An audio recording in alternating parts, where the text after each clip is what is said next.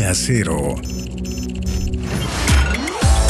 Un podcast en donde hablamos sobre la actualidad en ciberseguridad desde una perspectiva de negocio, conducido por Ana Cecilia Pérez y Juan Pablo Carci. Día Cero. Las noticias más relevantes, eventos e incidentes disruptivos, así como recomendaciones estratégicas y técnicas en la voz de nuestros invitados expertos líderes en materia de ciberseguridad. Día Cero, presentado por Capa 8. Iniciamos. Bienvenidos al episodio 40 de la primera temporada de Día Cero por Capa 8.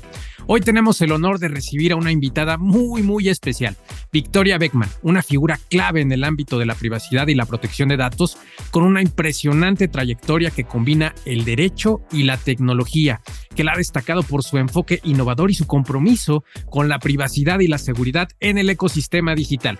En nuestra conversación profundizamos en su experiencia, en sus perspectivas sobre el cumplimiento normativo en diferentes jurisdicciones, así como la gestión de riesgos de seguridad y las estrategias para construir una cultura de privacidad y seguridad robusta.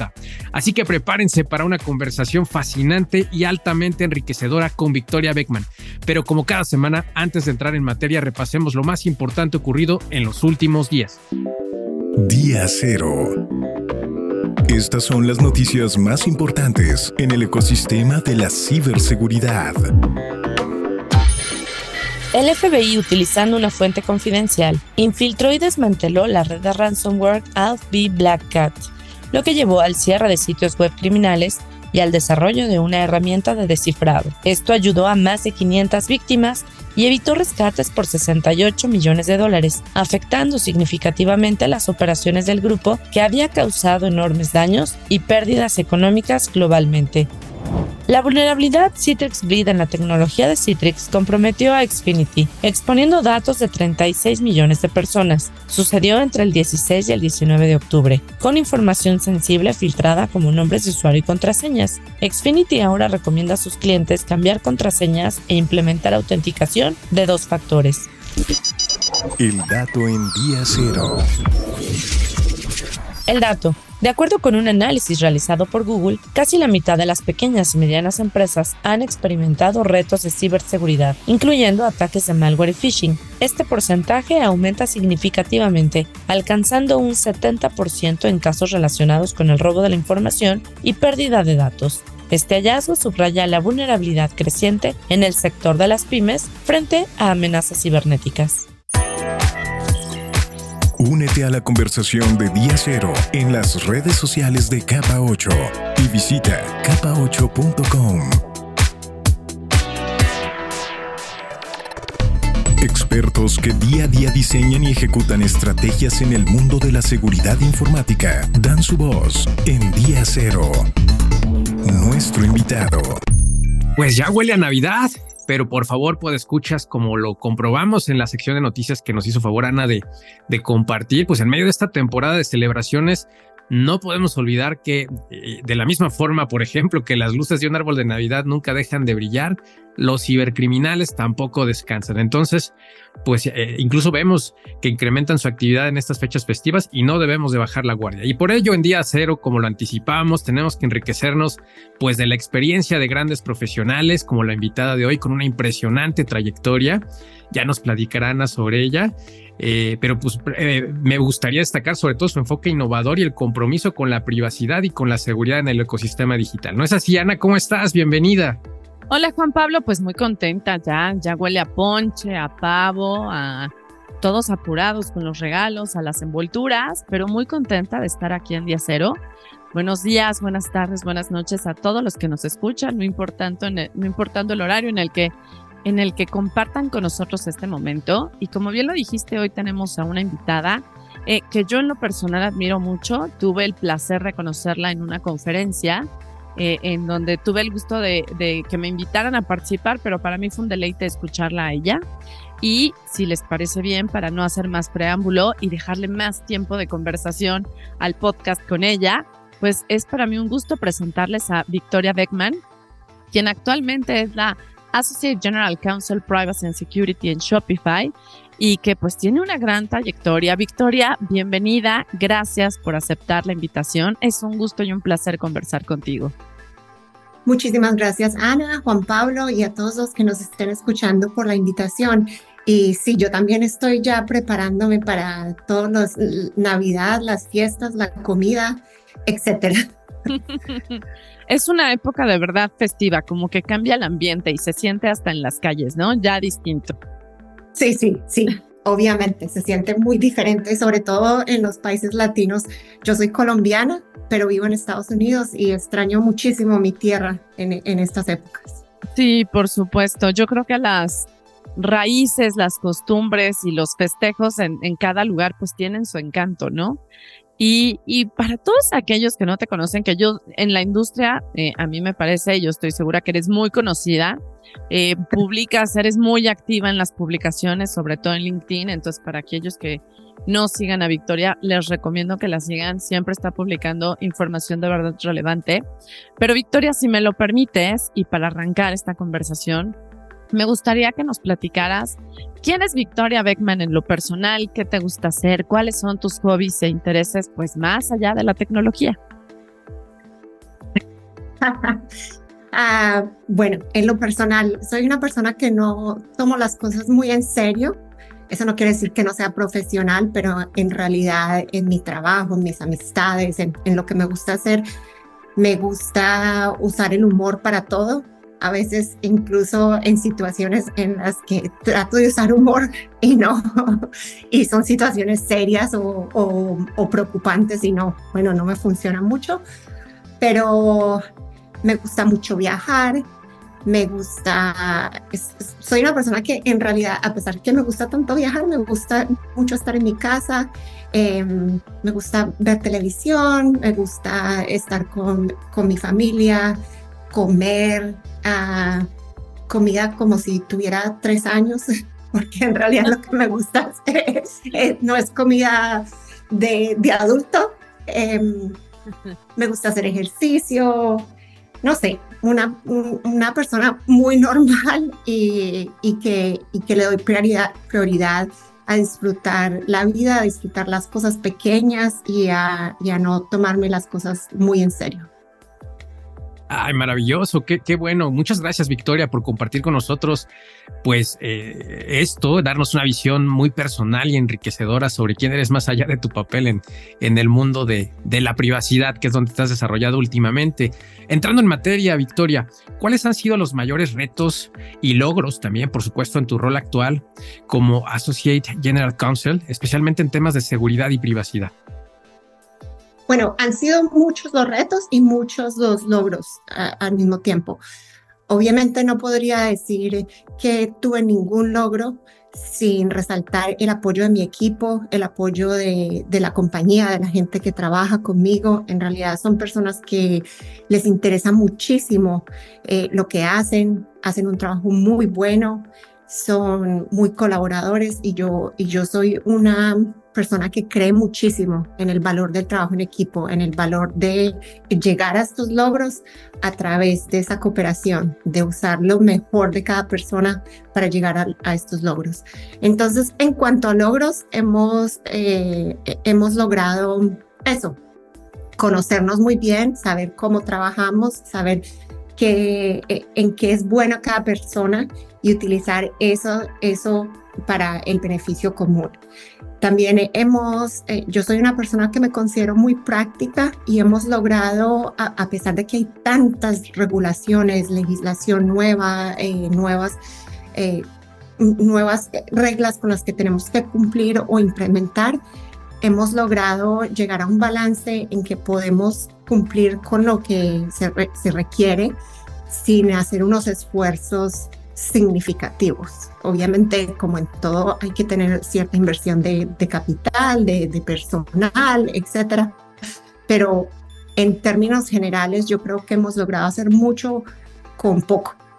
en cuanto a, los desafíos, es, es, va por el mismo camino en que este es, esta es un área, la ciberseguridad, inteligencia artificial, privacidad, que está de moda que está, eh, está avanzando muy, muy rápido, la tecnología está avanzando a pasos agigantados y la legislación o el cumplimiento con ciertas legislaciones es complicado, sobre todo porque es muy complicado implementar pólizas o implementar cumplimiento con reglas en empresas muy grandes que tienen presencia eh, global y acomodarse a todos los nuevos requisitos según la jurisdicción, según el área. Entonces, eso, eh, eh, en mantenerse como al tanto de las cosas y lograr hacer esos cambios de una manera rápida es difícil. Desafíos, me parece a mí que para cualquier persona que trabaje en privacidad o especialmente en ciberseguridad, está el desafío que, que como tú dices, igual las, los, los malos actores, las personas que están utilizando esto para, ah, para propósitos negativos, no descansan.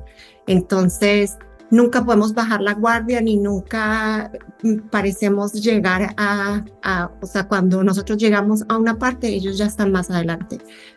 Entonces siempre hay que estar como en esa persecución de qué va a pasar más adelante, que en medio de todo también se, puede colocar en el lado de los, de los logros, en que es, es, algo que me gusta, es algo que me parece que motiva, me motiva personalmente, motiva al, al equipo a tratar de estar avanzando y siempre descubriendo las mejores técnicas, las mejores métodos, las mejores uh, herramientas de defensa.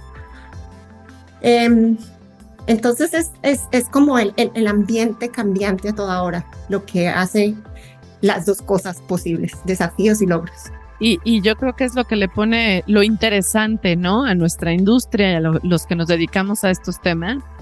Y que como bien dices, nos tenemos que estar actualizando porque en cuanto nos dormimos, nos pueden meter un susto. Definitivamente. y bueno, en medio de todo eso es lo, lo bueno porque es como muy, no hay día que no sea divertido, que tenga sus cosas como, ups. Exactamente. Entonces todos los días son diferentes. Exactamente. Ahora me gustaría que nos platicaras sobre el tiempo que fuiste parte de la unidad de delitos digitales de Microsoft. ¿Qué tipo de casos o iniciativas encontraste particularmente impactantes o innovadoras? Bueno, en realidad la unidad de delitos digitales DCU de Microsoft es, una, es un equipo igual, muy preparado, muy sofisticado, que trabaja muy bien y tienen muchísimas, muchísimas iniciativas, tienen formas muy creativas de combatir eh, los, los ciberdelitos. A mí particularmente me interesaba y, y, siempre he sido una persona que ha sido, eh, ha tratado de ser un, modelo o de ayudar de alguna manera a, minorías, a mujeres, a personas latinas. Y, y, ellos tenían una iniciativa de tratar de cerrar la brecha que había, la brecha de género en cuestión de profesionales en ciberseguridad y también la brecha entre países según eh, los recursos que tenían los países. Entonces, todas las iniciativas de, de educar no solo talento que más adelante pudiera trabajar en ciberseguridad, pero también incluso educar a las mismas entidades gubernamentales, a las agencias gubernamentales que están combatiendo los ciberdelitos a nivel mundial, me parecía algo súper importante. Ah, me, me, parece que también cualquier cosa innovadora, o sea, nosotros, por ejemplo, eh, hay, muchísimos problemas o obstáculos, digámoslo, digámoslo así, en cuanto a hacer la atribución de crímenes digitales a ciertas personas o ciertos grupos, porque pues es muy fácil esconderse en línea, es muy, muy fácil maquillar su, eh, la, la, dirección IP o el VPN o cosas así sin embargo, eh, la unidad de delitos digitales eh, era muy creativa en encontrar formas y teorías legales para lograr conseguir eh, desmantelar estas redes a través de métodos, de métodos que son legales. Obviamente, como institución, Microsoft teníamos que tener una orden de una corte, por ejemplo, no podíamos simplemente bajar o bloquear sitios en Internet o uh, teníamos, teníamos que tener el apoyo legal y, hacer todo por medios legales según las jurisdicciones. Cada país es diferente, cada país tiene sus propias eh, reglas y su propio ritmo de trabajo y, y, cómo solucionábamos esos problemas me parecían unas iniciativas espectaculares. Espectacular, sí, sí, así, así se escucha, estimada Victoria. Sin duda, esto representa un capítulo muy importante en tu carrera profesional, ¿no? Eh, a mí me parece relevante destacar tu compromiso con, con la lucha contra todos estos crímenes cibernéticos, pero particularmente con esto que de lo que hacías mención, las minorías y el objetivo de cerrar brechas de género, que, que fíjate que en día cero eh, es algo que hemos buscado también directo o indirectamente hacer a través de nuestros invitados con su voz. Y bueno, también destacar mucho tu habilidad para entender que eso, eso es muy relevante y me parece importante para las personas que nos escuchan, para entender y ponernos a la altura de las circunstancias, por ejemplo, las regulaciones en los diferentes países, en este caso Microsoft, en un campo que, que pues está en una constante evolución, ¿no? Muy complejo, eh, que está evolucionando además a una velocidad impresionante y que lograste, eh, por lo que sabemos y todas estas iniciativas, que se lograron poner a, esta, a, a la altura de esas circunstancias, Victoria. Nos gustaría saber, si nos lo permites también, cómo ha evolucionado tu enfoque de la privacidad y la seguridad de los datos a lo largo de toda tu carrera, sobre todo porque has trabajado en diferentes eh, organizaciones que con un alcance regional, algunas global incluso, ¿no? Sí, sí, obviamente ha evolucionado muchísimo y espero que siga evolucionando. Mm, no considero que, que me las sepa todas ni que, y que todos los días no pueda aprender algo diferente o que pueda cambiar de opinión en ciertas cosas. Pero obviamente a medida que, se va aprendiendo, que se va teniendo diferentes experiencias, pues se, evoluciona eh, y se mejora, o por lo menos eso es lo que se trata de hacer. Eh, inicialmente eh, mi, trabajo, yo trabajé en, una, en un bufete de abogados y el enfoque como abogada externa a compañías, a clientes, a organizaciones es un poco más diferente, es un poco más basado en la, en la teoría y es un poco más difícil en realidad saber qué es lo que le preocupa al cliente en particular. Por ejemplo, si se tienen diferentes, diferentes tipos de clientes, no se puede tener el, el, el, nivel tan específico de conocimientos en el producto del cliente, por ejemplo. Entonces es un poquito más difícil enfocar eh, los consejos que se dan o toda la evaluación a las análisis a, cosas muy, muy específicas al cliente o a la industria, porque se tiene una gama de clientes en los que sí, se saben principios generales o buenas prácticas de privacidad, de ciberseguridad, uh, las leyes, pero es, es más difícil aterrizar esos conceptos a algo muy granular, como cuando se trabaja en una, en una compañía in-house, como en este momento, en el que se tiene que tener un, un, alto conocimiento de la industria, del producto o servicios que esté proporcionando la empresa, y los clientes son diferentes, porque es, es diferente también aconsejar a un cliente externo por decir, desde, desde una firma de abogados a un cliente que sea eh, abogado o no abogado en, una compañía que internamente está trabajando con equipos de la misma compañía y tratar de, dar a esos consejos. En ese momento, como te digo, me parece a mí que el consejo se tiene que volver un poquito más práctico y muy creativo en que sí, sabemos que hay que cumplir con las regulaciones y tratamos de hacerlo mejor, pero no se puede muchas veces simplemente decir, bueno, eh, tenemos que cumplir con este requisito de, ciberseguridad y eso significa que vamos a cambiar todos nuestros sistemas, porque en realidad, en la vida real no funciona así.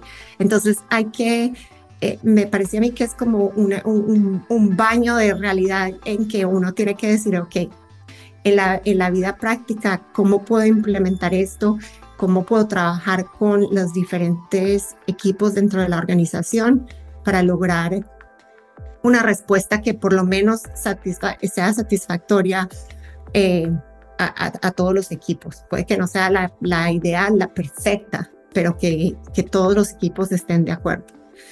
Ah, y, y, también a medida que, pues a medida que, que, van pasando los años, no solo mis conocimientos, sino que la industria en general ha evolucionado muchísimo. Ha habido muchísimas leyes nuevas, muchísima evolución en los, en los mismos ataques cibernéticos en cuanto a, a como veíamos, por ejemplo, el ransomware inicialmente, que se atacaba una compañía, se pedía eh, un pago y bueno, se devolvían, eh, eh, se le devolvían las, las llaves para, para descifrar los archivos o acceso a la información o no, pero bueno, no pasaba más.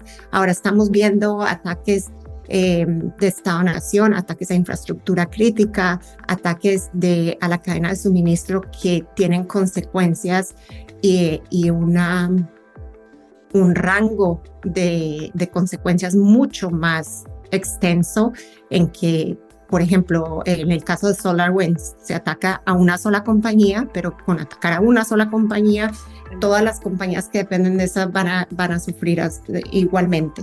Entonces, toda la evolución eh, se ha visto no solo en conocimientos, sino en cómo nos ha obligado la misma industria a evolucionar y a, tratar de, de, aprender y de comprender tanta información tan compleja en tan corto tiempo. De lo que acabas de compartirnos, me gustaría resaltar dos puntos que me parecen importantes. En muchos foros, eh, todavía se hace mucha mención de que faltan regulaciones. Y yo creo que sí, seguro faltan regulaciones en algunos temas, pero hay muchas regulaciones existentes y creo que la gran área de oportunidad que tenemos en la industria, dentro de la industria, ya sea el ciudadano de a pie que no forma parte de la industria de las tecnologías de la información y de la ciberseguridad en particular, es el conocimiento de las mismas, ¿no? Eh, muchas veces normalizamos ciertos eventos, ciertas conductas, pero creo que el traducir hoy todas esas regulaciones a un lenguaje mucho más accesible y, como bien lo dijiste, ¿no? Eh, tú como especialista en estos temas, el trabajo que significa granularizar o aterrizar las diferentes regulaciones de los diferentes clientes o eh, en forma local, ahorita en tu rol actual, eh, eh, el poder como aterrizarlo, sí, sí creo que no es una labor fácil, es una labor titánica, pero sobre todo, pues de alguna manera me parece que tenemos mucho que trabajar en el conocimiento, en el entendimiento, en el alcance, en la aplicación y en todo lo que significa adoptar y dar cumplimiento a una regulación. Y en el segundo punto que me gustaría resaltar también es que eh, todavía hablando con muchas organizaciones se ven como elementos aislados, ¿no? Y no somos aislados, ya estamos todos muy interconectados. Entonces, cuando una organización se ve afectada, como lo comentaste con, con, eh, ay, ¿quién fue? SolarWinds. SolarWinds, perdón, o IFX Networks, ¿no? También que afectó. También, también. A muchas empresas precisamente de Colombia, pues el impacto este, ya no es nada más una organización, puede tener muchos impactos o consecuencias directas e indirectas con muchas otras organizaciones. Entonces, me parece que tenemos que empezar a vernos ya como una red interconectada en donde todos nos tenemos que preocupar y sobre todo ocupar, ¿no? En poner manos a la obra. Pero ahora, eh, Victoria, en tu experiencia, ¿cómo difieren las estrategias legales y de seguridad en diferentes regiones, especialmente en América Latina? Bueno, en realidad las estrategias legales varían muchísimo dependiendo dónde está tu compañía ubicada y el contexto legal, porque no voy a, dedicar los mismos recursos y, las mismas eh, mano de obra si estoy en una industria o en un país ah, en que no hay tantas regulaciones, en que no son tan estrictos, en que no se imponen tantas multas. Pero me parece que, que, varían según eso, pero no hay mucha diferencia. ¿A qué me refiero? A que las compañías en Latinoamérica están al nivel en que están reguladas. Si, si las compañías tienen que cumplir con leyes de privacidad que existen, me parece que están cumpliendo y están tratando de hacerlo mejor por cumplir en países donde no hay leyes de privacidad, no hay una estrategia de ciberseguridad o un requisito, por ejemplo, de notificar cuando hay una brecha de datos, pues las compañías no están necesariamente eh, tratando de llegar a esos estándares, a no ser que sea importante para su mercado o porque eh, eh, tienen un mercado regional o global. Obviamente también hay que considerar que hay diferentes amenazas. Eh, no es un secreto que las compañías en Estados Unidos, la infraestructura en Estados Unidos, por ejemplo, es, es más atacada y hay ciertos países que están atacando más según intereses políticos. Tampoco es un secreto que en Europa, en la Unión Europea, en, en el Reino Unido, está todo lo que se ha hecho para implementar el GDPR y todas las multas que se le han impuesto a diferentes compañías y todas las consecuencias que se han tenido a nivel reputacional, económico, de no cumplir con esto. Entonces, este tipo de empresas están más preparadas para mirar qué, qué se debe hacer. Pero en realidad, eh, como te digo, las estrategias legales tienen que ir de acuerdo a los riesgos, a la ubicación de tu empresa, al tipo de empresa que es, al tipo de información que se maneja, a, a muchas cosas.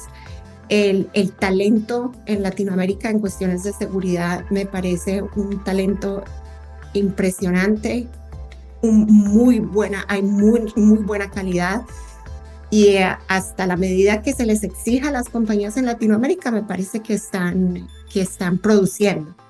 Sí, en general, en Latinoamérica y en el resto del mundo, como tú lo mencionabas, Ana, hay que hacer un poco más de, trabajo de concientización porque también están las compañías y las personas que no, no se han enterado todavía que tienen que llegar, eh, que tienen que preocuparse por la ciberseguridad o por la privacidad. Ah, en, a nivel de privacidad, las diferencias se ven porque, por ejemplo, eh, la privacidad es un derecho constitucional y un derecho fundamental del individuo en Europa y en Latinoamérica. En Estados Unidos ese derecho no existe. En la Constitución de Estados Unidos no menciona la palabra privacidad en ninguna parte ni se, se considera un derecho fundamental. Entonces, ¿cómo se ve la privacidad? Es más en términos económicos. Eh, eh, que, que en términos de proteger al individuo. Y obviamente, al tenerse una idea diferente de la importancia de la ciberseguridad o la privacidad, pues eh, la manera como se planean estas estrategias va a ser diferente. Wow, qué interesante y, y de verdad para la reflexión, Victoria, eh, lo que vemos en nuestra región, ¿no? Donde requerimos un impulso adicional. Ana, Ana comentaba justamente el tema de la concientización, es, es muy relevante y no enfocarnos solo en cumplimiento o en algo que me, que me llamó mucho la atención, que nunca lo había visto de esta manera, que es verlo como un factor económico, ¿no? Como bien mencionas, sino en tener un interés genuino en proteger los datos de nuestros consumidores, en protegerlos porque debería ser un derecho cuando no está escrito en algunas eh, leyes, en algunas legislaciones. Y, bueno, pues eso es, eso es muy importante. Me gustaría destacar también algo que, que nos acabas de compartir. El talento en Latinoamérica es muy bueno, existe talento y entonces pues invitar y que esto sirva también de inspiración para todos nuestros escuchas más jóvenes a que comiencen a, entrarle al tema porque hay, hay un gran mercado y además existe la, me, parece que un futuro prometedor en, términos de, privacidad, por justamente por la inmadurez que tenemos o, por la brecha que existe respecto a otras regiones, ¿no? Eh, y bueno, también destacar que, estas regulaciones, estas estrategias también legales y de seguridad, pues también eh, no solamente, eh, vamos a decir, se diferencian eh, en términos legales y regulatorios, ¿no? También vemos variaciones culturales, económicas, tecnológicas. Tú nos hablabas del riesgo, de la ubicación, del tipo de empresa, de los, del tipo de negocio, y eso también es muy importante para las personas que están adentrándose en este mundo. Muy interesante, Victoria. Te quisiera preguntar, ¿Qué eh, Permíteme, te, ah, te, interrumpo antes de, de, de, que me preguntes para hacerle seguimiento a lo que acabas de decir. Primero, que sí, hay muchísimo talento en Latinoamérica, nosotros tenemos mucho talento para muchas cosas. Y de pronto eh, que no estemos a ese nivel de madurez, me parece que lo podríamos ver como una cosa positiva y tomarlo como una oportunidad de entrar al mercado, de tener eh, profesionales en ciberseguridad y en privacidad que o sea, es muy fácil como cerrar esa brecha porque no hay tanta diferencia, no hay, en realidad no hay muchas personas que puedan decir, no, bueno, yo he hecho esto eh, por 40 años, porque ni siquiera las leyes existían. Entonces, eh, eh, si lo miramos de una forma positiva, se puede usar antes como una, una forma de verlo en que, ok, no hay mucho espacio para, para yo alcanzar a los que ya están metidos en esto, entonces yo puedo llegar al mismo nivel en relativamente corto tiempo. Y lo otro que iba a mencionar en cuanto a, cómo se ve como económico, la privacidad, por ejemplo, desde el punto de vista económico, uno de los ejemplos que me parece a mí ah, significativo en Estados Unidos, por ejemplo, es cómo se, ha, cómo se han dado las leyes de privacidad. En Estados Unidos no se tiene una ley federal de privacidad que aplique a todo, a todo el país, sino que diferentes estados han estado sacando diferentes leyes de privacidad. La más famosa y el primer estado fue California. ¿Por qué sucedió esto? Porque en California apoyan muchísimo al consumidor, están todas las celebridades de Hollywood para las cuales la privacidad es súper importante basado en, un incidente que hubo de una, de una celebridad que eh, encontraron la dirección en la base de datos de, las licencias de conducción y, desafortunadamente asesinaron a esa persona. Entonces, las leyes de privacidad en, en, California son muy estrictas y son muy pendientes de proteger la privacidad de esos individuos, de Hollywood, de, de personas famosas, y la industria de California apoya a Hollywood. En otros estados en los que, por ejemplo, se quiere que haya inversión de la industria, de la industria manufacturera eh, y ese tipo de cosas, no les conviene ponerles obstáculos a las empresas como leyes que tengan que cumplir. Entonces se ve en los estados en los que antes quieren atraer la inversión de empresas manufactureras o de, diferentes negocios, es, es decir, bueno, nosotros ni siquiera estamos pensando en una ley de privacidad, para que ustedes vengan empresas y, y, hagan sus, ah, sus negocios aquí y no tienen que cumplir con todo lo que tienen que cumplir en California o en Nueva York o en Massachusetts. Entonces, ahí me parece a mí que es el, ejemplo perfecto de cómo se ve el juego de intereses, de cómo a lo mejor la privacidad se ve desde el punto de vista de qué me conviene con mi consumidor, qué me conviene para la economía de mi estado o para las industrias que yo apoyo en mi estado. Interesante, qué interesante, Victoria. La, verdad es que son perspectivas que, no teníamos tan claras y el hecho de compartirlas me parece que va a ayudar mucho a nuestros podescuchas. me parece que además el tema de inspirarlos y, motivarlos para que le entren a este tema, que como bien comentas, es un área de oportunidades, un mercado, no quiero decir virgen, pero sí con, con un gran potencial de, poder eh, adentrarse, profesionalizarse, especializarse y sacarle jugo a, estos temas en la región y llevarla a la altura de, lo que estamos viendo en otros países, que como bien comentas, no necesariamente hay un interés eh, en justamente proteger al consumidor sino más bien es, es un motivador económico, muy, muy relevante. En otros términos, Victoria, ¿qué consejos le daría sobre todo a las empresas pues, que, que, están surgiendo, las empresas emergentes, sobre cómo debemos abordar la seguridad y la privacidad de datos, pero desde el principio? Bueno, pues, eh, o sea, obviamente hay empresas que pueden ah, gastar una cantidad de dinero y de recursos y, y lo que tú quieras en estrategias de ciberseguridad y privacidad. No todas las empresas tienen ese lujo, pero hay muchas prácticas que pueden ser, ah, que son recomendadas, que en realidad no necesitan todo eso, que es basado un poco en los principios de privacy by design and privacy by default, a lo mejor a una escala menor. Eh, ¿A qué me refiero? A que si yo soy una empresa emergente, así sea una empresa pequeña, una empresa con, poco personal o que no esté en, muchos mercados, desde el principio del desarrollo de mis productos, de mis procesos, de mis servicios, yo puedo estar pensando en privacidad y hacer mejores prácticas. No, en realidad no cuesta nada.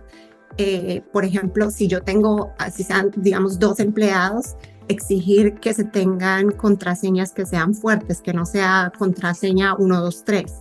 Tampoco cuesta nada que se, que se sigan principios básicos de higiene de ciberseguridad en cómo se accesa al sistema utilizando, por ejemplo, VPNs, eh, cómo guardar la información, cómo separar la información y los datos eh, en, en, cuanto a datos que sean de pronto sensibles, que sean datos de información personal, confidenciales. Entonces, todos esos, esos principios relativamente elementales de, de higiene, de ciberseguridad y privacidad me parece que pueden ayudar muchísimo a una compañía, sobre todo si se piensan y se, y se incluyen como parte de la cultura eh, institucional en el desarrollo de, de productos, de servicios, eh, todo ese tipo de cosas. Y también me parece muy importante no dejar que, que la perfección no nos deje llegar a un punto que por lo menos sea aceptable. O sea, puede que no se, desde el principio no se cumpla con GDPR al pie de la letra, pero por lo menos tomar pasos para estar un, poquito más avanzados es mejor que nada. Lo dijiste bien, o sea, primero la perfección no existe, pero el, el hacer conciencia y dar esos pasos en la dirección correcta es lo importante. Y, y, y, algo que me gustaría resaltar también en términos de que hemos conversado mucho de regulaciones y cumplimientos es todas aquellas organizaciones que definen establecer acciones, pero más por cumplir porque la industria que, en la que trabajo me lo exige, porque el proveedor, el cliente con el que quiero tener relaciones de negocios, relaciones comerciales, me lo piden y no por entender em, la necesidad y el beneficio tanto de la misma organización como de la protección de la información de sus clientes, aliados, proveedores, terceros, etcétera, ¿no? Y me parece que eso es muy, muy importante. Ahora, estamos en, en un momento en el que para muchos, y, lo he comentado ya en, otras ocasiones, pues pareciera que la inteligencia artificial es nueva y la verdad es que no lo es, ¿no? Ya tiene mucho tiempo de existir y me parece que lo relevante o de lo que se va a hablar en el futuro mucho de lo ocurrido en 2023 fue más bien que la inteligencia artificial em, está ya eh, más al alcance de todos, ¿no? Cualquiera puede acceder a aplicaciones de inteligencia artificial para hacer infinidad de cosas con ellas. En función de este contexto, Victoria, ¿cómo ves el papel de la inteligencia artificial y el aprendizaje automático en la mejora de la seguridad cibernética y precisamente de la protección de la privacidad? Bueno, eh, estoy de acuerdo contigo. La inteligencia artificial ya existía, seguirá existiendo, pero el, hacerlo más parte del día a día de, de, la vida de todos nosotros, yo creo que le ha dado esa relevancia y es importante también para que la gente no le tenga miedo a la tecnología. Yo, yo siempre he pensado que no hay tecnologías buenas o malas, sino usos de la tecnología sin pensarse de pronto en, los, en las consecuencias. A veces se usa la tecnología en una forma en las que no se previeron que iban a haber consecuencias negativas. Me parece que la inteligencia artificial nos puede ayudar muchísimo hacer ah, tareas que son más automáticas. En realidad es la comparación es como cuando hubo la revolución industrial, cosas que eran muy automáticas, muy repetitivas, que una persona tenía que estar todo el día haciendo la misma cosa.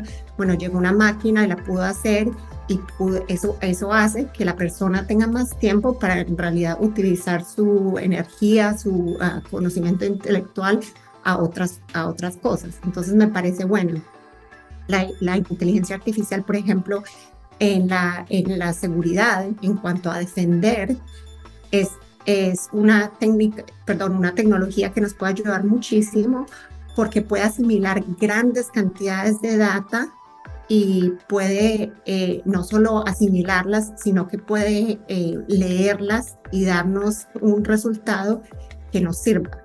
Muchas veces nosotros como humanos podemos tener toda la información, pero no tenemos el tiempo ni, ni la capacidad de sentarnos a ver patrones o a ver cómo nos puede ayudar esto. obviamente igual, tareas que son, que son repetitivas, que son de buscar, por ejemplo, malware en línea, todo este tipo de cosas que anteriormente hacía una persona, pues se puede utilizar la inteligencia artificial, igual que la privacidad pero como en todo, hay que, hay que poner la advertencia que para esto, eh, o sea, las personas que no tienen intenciones tan buenas también la pueden usar. También se puede usar la inteligencia artificial para hacer ataques de ransomware, para hacer ataques de phishing, ah, que son más rápidos, más baratos para los, para los ciberdelincuentes y para de pronto usos en los que la privacidad del individuo se puede ver comprometida pero en general, bueno, no sé, a lo mejor yo soy una persona que tiende a ver todo muy positivamente. Me parece que es, una muy buena herramienta que nos puede ayudar a, automatizar procesos repetitivos en los, que en los que el individuo no necesita estar. Y y me parece que no va a desplazar necesariamente a las personas. O sea, puede que desplace en ciertos trabajos, pero siempre se va a necesitar ese componente humano para verificar que la información sí sea cierta, que no, eh, no se estén alimentando estos sistemas eh, para entrenarlos con, con, información que no es, que no es cierta, para, para hacerlo como noticias falsas. Entonces, me parece que se puede trabajar de la mano de la tecnología y, utilizarla para muchas, en muchos eh, campos y en muchas áreas en las que se necesitaba esa evolución. Sí, la, realidad es que estamos viviendo, seguramente coincidirás, Victoria, en una, en una época súper interesante eh, que, que, nos pone, la verdad es que ante un panorama pues la, verdad es que nunca lo habíamos visto, ¿no? Eh, me gusta mucho esto, ¿no? Y es el, uso y la analogía del cuchillo, ¿no? Que te puede servir para causar un daño, para untar mantequilla al, pan. Y es el caso de la inteligencia artificial, ¿no? Y el aprendizaje automático eh, nos puede ayudar mucho. Yo, yo creo que, y me gusta mucho tu enfoque positivo hacia, hacia todas estas nuevas tecnologías. Y me parece importante también destacar que, depende más del ser humano, que eso es lo que hemos venido escuchando a lo largo de los episodios de este año con, con nuestros invitados. Eh, las, las tecnologías están ahí, están para usarse de una forma positiva o negativa. Al final hay que preocuparse más por lo que los seres humanos definamos alrededor de su uso, que las regulemos. Y bueno, pues esto sin duda pone, insisto, un campo muy interesante y presenta oportunidades muy importantes, muy significativas, así como retos únicos. Eh, Victoria, ¿qué tendencias ves? Ya estamos platicando hoy de, de, inteligencia artificial, ya vemos que es una realidad, pero ¿qué tendencias emergentes en ciberseguridad y en privacidad crees que serán claves en los próximos años? Bueno, pues eh, va de la mano con lo que estábamos hablando. me parece que una de las más importantes es, es precisamente la inteligencia artificial para usos, eh, o, sea, para poder analizar estas grandes cantidades de información que se tienen y poderla en realidad usar, poder personalizar servicios o procesos para, para ciertas personas, ciertos países, ciertas industrias. me parece que una algo emergente que es positivo es precisamente eso, que al hacer la tecnología más accesible a todo el mundo, la gente se está dando cuenta al mismo tiempo de la importancia de las dos cosas, de la privacidad y de la ciberseguridad. por ejemplo, con las redes sociales, al principio veíamos a la gente colocando todo eh, en su página y fotos de dónde viven, de esto. llegó un momento en que se dieron cuenta, bueno, a lo mejor esto, no quiero que todo el mundo sepa dónde vivo, qué hago, qué comí, y se empezaron a concientizar y ya hay mucha gente, esto es una generalización, no aplica a todo el mundo, pero hay mucha gente que se dio cuenta y es más consciente de, ok, bueno, no debería compartir esto si no quiero que, si no quiero que la gente sepa aquello. Entonces, ese, ese, e, esa evolución hace que la gente se dé cuenta de la importancia que haya gente interesada en mejorar estas tecnologías y, que la sociedad en realidad eh, como, como conjunto sepa qué, necesidades hay que cumplir y qué usos se le pueden dar a la tecnología. me parece que eh, eh, igual que la inteligencia artificial está la inteligencia artificial generativa que es una herramienta muy ah, importante, pero al mismo tiempo tenemos que cuidarnos muchísimo porque son eh, sistemas de, son máquinas aprendiendo de la información que nosotros mismos estamos proveyendo. O sea, tenemos que eh, asegurarnos que esa información que se esté dando no sea como disinformation, no sea eh, información que, que vaya a crear ese loop esa, esa cadena de entrenamiento en que en que se vaya a degradar la tecnología. Ah, pero yo creo que la, tendencia número uno es inteligencia artificial, sin duda. Yo, yo coincido contigo. Además, me parece que em, somos parte de la generación en donde explotó todo lo que tiene que ver con el Internet, las redes sociales. y en donde no había un parámetro, una referencia previa de pues, los riesgos y amenazas, ¿no? Que bien comentaste antes sobre, eh, pues nacieron las redes sociales, los primeros usuarios publicaban absolutamente todo. Lamentablemente todavía hay personas que publican absolutamente todo sin tener la conciencia, la precaución del mal uso que se le puede dar a esa información que publican, pero eh, al final sí creo que se está avanzando en términos de la conciencia, eh, se está avanzando también en términos de cuidar nuestra propia privacidad, que hoy me parece uno de los tesoros más preciados en este mundo tecnológico digital, en donde absolutamente todo se conoce, todo se sabe y todo se publica, ¿no? Y hablando ahora de, de avanzando, digamos, en la conversación, eh, Victoria, ¿cómo equilibras las necesidades de seguridad y privacidad con la necesidad de innovación y de desarrollo de negocios? Bueno, me parece que igual como lo estábamos comentando, es, es responsabilidad del individuo y responsabilidad social y responsabilidad de las empresas como tal. Es importante tener esa innovación y desarrollo y, y crecer como como economía, como cultura, como sociedad, pero hay que tener en cuenta que todos somos responsables de mantener esa balanza en, equilibrio. ¿A qué me refiero? A que a pesar de que es necesario tener estas, estas tecnologías, a lo mejor eh, se, puede, se puede pensar antes de, lanzarlas al mercado o antes de, promocionarlas, ¿qué consecuencias puede tener el uso de estas tecnologías? A lo mejor tenemos que entrenar mejor a las personas, a los usuarios, para que las, para que las tecnologías no terminen en manos de la persona equivocada o terminen con consecuencias que pueden ser destructivas o negativas. Entonces hay que, me, parece que todo se basa como en, eh, como en la vida, en moderación y en, y en que cada uno de nosotros tome responsabilidad por el uso que damos de la tecnología o si somos eh, parte de una compañía o, de, de, alguien que esté promocionando un producto o un servicio, también tener en cuenta eso, que no todo el mundo tiene el mismo mm, nivel eh, de educacional en cuanto a la tecnología, al uso de la tecnología, a qué puede suceder.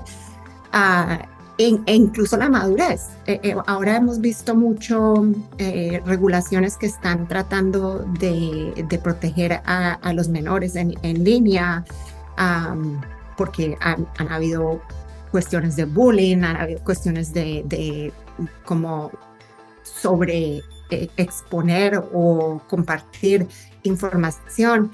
Entonces, todo, todo ese balance me parece que tiene que ser eh, responsabilidad social y responsabilidad como individuos de ver, bueno, esto nos va a ayudar, pero ¿qué, qué tenemos en el otro lado y qué, cómo lo podemos prever, cómo lo podemos, perdón, prevenir antes de, de lanzar la tecnología? Muy interesante, muchas gracias Victoria. Destacar economía, cultura y sociedad. Me, encantó estos tres aspectos que, que remarcaste en tu respuesta y, y, coincidimos, ¿no? Equilibrar estas necesidades de seguridad y privacidad con innovación, con desarrollo de negocio, con desarrollo de productos, servicios, pues es, es, complejo, pero se puede, se puede manejar, se puede gestionar. Ya nos fuiste haciendo favor de compartir muchas, muchos enfoques interesantes. Hablaste de privacidad por diseño, este, de estas filosofías que afortunadamente se están comenzando a integrar en los negocios y este tipo de enfoques, pues que, que, que son integrados, proactivos, que, que podemos adaptar, pues son, eh, me parece que componentes que, son esenciales, ¿no? En las estrategias de, de las organizaciones. Entonces, pues aquí está un tip, unas recomendaciones adicionales para todos nuestros podescuchas que eh, Victoria nos comparte y que de verdad que son destacables. Estamos acercándonos al final de esta maravillosa conversación con Victoria Beckman y quisiéramos preguntarte para ir cerrando, Victoria, ¿qué recursos, qué prácticas recomendarías a otros profesionales del derecho interesados en especializarse en ciberseguridad y en privacidad de datos? Bueno, primero que todo, eh, que, se interesen y si, si les interesa que les guste. Yo no, en realidad nunca he creído en la, en la frase inspiracional de tú tienes que hacer lo que te apasiona en la vida porque, porque igual como soy una persona relativamente pragmática y, y, muy enfocada a la eficiencia y la utilidad, me parece que eso no se puede hacer siempre. O sea, yo, si mi sueño es ser, no sé, cantante, pues se me va a frustrar porque por más que me apasione, no sé cantar y nadie le conviene oírme cantar. Entonces, eh, cuando digo algo tiene, tiene que gustarte, o sea, es, no estoy diciendo que tiene que ser la pasión más grande que tiene la vida, pero tiene que eh, eh, interesarle a uno. por ahí se empieza. También me parece importante resaltar que no tiene que ser una carrera lineal, no se tiene que ser, bueno, tienes que haber estudiado ingeniería o tienes que haber tomado este curso en la universidad o tienes que, hay muchas, hay muchas oportunidades, muchos diferentes roles y posiciones en, este, en esta industria e igual se puede venir a, y, ser parte de esta industria de cualquier eh, contexto socioeconómico, profesional. Entonces, si, si alguien ha sido, no sé, eh, ha sido pintor toda la vida y decidió eh, que le gusta esto, y siempre se puede, no importa la edad, no importa dónde estés. Eso me parece también importantísimo resaltar y eso va de la mano con lo que siempre he dicho de mujeres, minorías, latinos. Siempre, siempre hay espacio para todo el mundo, siempre se puede empezar, siempre se pueden encontrar mentores o gente que nos, que nos pueda ayudar. Y por último, em, en realidad, a mí me hacen esta pregunta muchas veces y es, cómo me mantengo al tanto de las cosas y no y, me gustaría poder decir no bueno es que leo este libro o leo esta revista o esta página em, pero en realidad no no no no te sabría explicar pero eh, soy muy activa en LinkedIn como tú lo mencionaste. No no estoy en ninguna otra red social entonces a veces eh, encuentro cosas en LinkedIn a veces encuentro cosas y, y, las, y me meto a buscarlos en, en internet y termino en, en, horas y horas buscando esto y qué significa esto o aquello. tengo colegas, entonces hay, eh, o sea, recursos y oportunidades hay muchas. Solo es cuestión de, de querer meterse en esto. Fantástico. La verdad es que em, ha sido una deliciosa conversación, Victoria. Eh, eh, todo el digamos, todo el bagaje que traes de experiencia, de conocimientos, de historias vividas, aprendidas, ¿no? Eh, nos, nos deja mucho. Nuevamente te agradecemos tu participación y si me lo permites, pues comprometerte para que no sea la primera y última participación en el, en el episodio, sino que en el podcast, sino que tengamos, nos vengas a compartir más adelante un poco más de toda esa experiencia y enriquecer a nosotros y a todos nuestros escuchas, pues más sobre estos temas, pues hoy yo diría apasionantes, pero también importantes en la época que estamos viviendo. Claro que sí, obviamente. Eh, muchísimas gracias por la invitación nuevamente y eh, encantada de volver a, estar en el podcast y encantada también de, em, como tú mencionaste, eh, Estoy activa en LinkedIn y cualquier persona me puede seguir, me puede escribir. Si hay algo que yo pueda hacer para ayudar a, alguien a entrar en la, en la industria o motivarlo para que o motivarla para que entre en esta industria si es una mujer si es otra otra otra latina si es siempre estoy a disposición de lo que pueda hacer fantástico muchísimas gracias pues Estamos ya en la recta final. Muchas gracias, Victoria, por tu participación. Juan Pablo, muchísimas gracias. Mil gracias a ustedes gracias, Victoria. Impresionante eh, poder platicar contigo, conversar y compartir con nosotros tu conocimiento y experiencia. Lo apreciamos mucho. Gracias. Gracias a todos. Eh, buenos días, buenas tardes, buenas noches. Ha sido un gusto que nos acompañen y los esperamos en el próximo episodio de Día Cero, en la recta final también de nuestra primera temporada. Muchísimas gracias. Capa 8 presentó Día Cero. La actualidad en ciberseguridad desde una perspectiva de negocio. Te esperamos en la siguiente emisión. Todos los derechos reservados.